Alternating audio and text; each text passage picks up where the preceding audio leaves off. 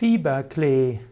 Fieberklee ist eine Sumpfpflanze, eine Wasserpflanze, die traditionellerweise gegen Fieber eingesetzt wurde. Der Fieberklee äh, wächst in, auf der ganzen Nordhalbkugel.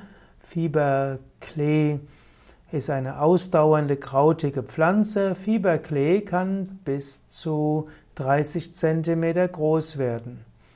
Fieberklee blüht in der Zeit von Ende April bis Juni und die Fruchtreife ist dann von Juni bis Juli.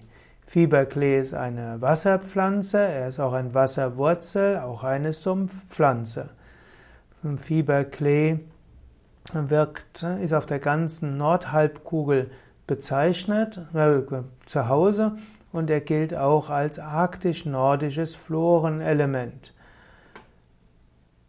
Fieberklee wird insbesondere verwendet äh, für in der Pharmakologie, also in der Pflanzenheilkunde, in der Phytopharmakologie.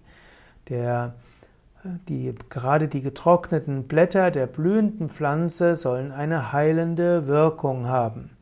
Die getrockneten Blätter werden verwendet als ja, zum Beispiel als Tee man kann auch die, den Tee verwenden und trinken. Man kann ihn auch einfach trinken als Wohlfühlgetränk.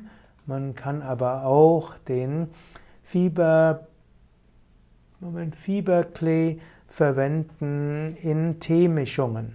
Also der, der Fieberklee etwas bitter ist, wird man ihn normalerweise nicht direkt trinken, sondern in Teemischungen.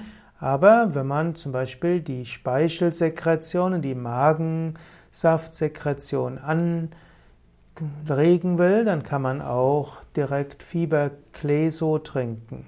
Fieberklee gilt auch gegen Appetitlosigkeit und Verdauungsstörungen sowie bei Völlegefühl und Gefühl und Blähungen als hilfreich.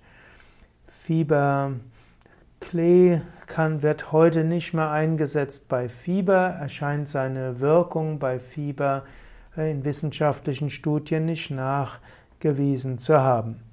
Fieberklee wird also heute vor allem verwendet bei Verdauungsbeschwerden, bei verminderter Magensäure und bei Appetitlosigkeit.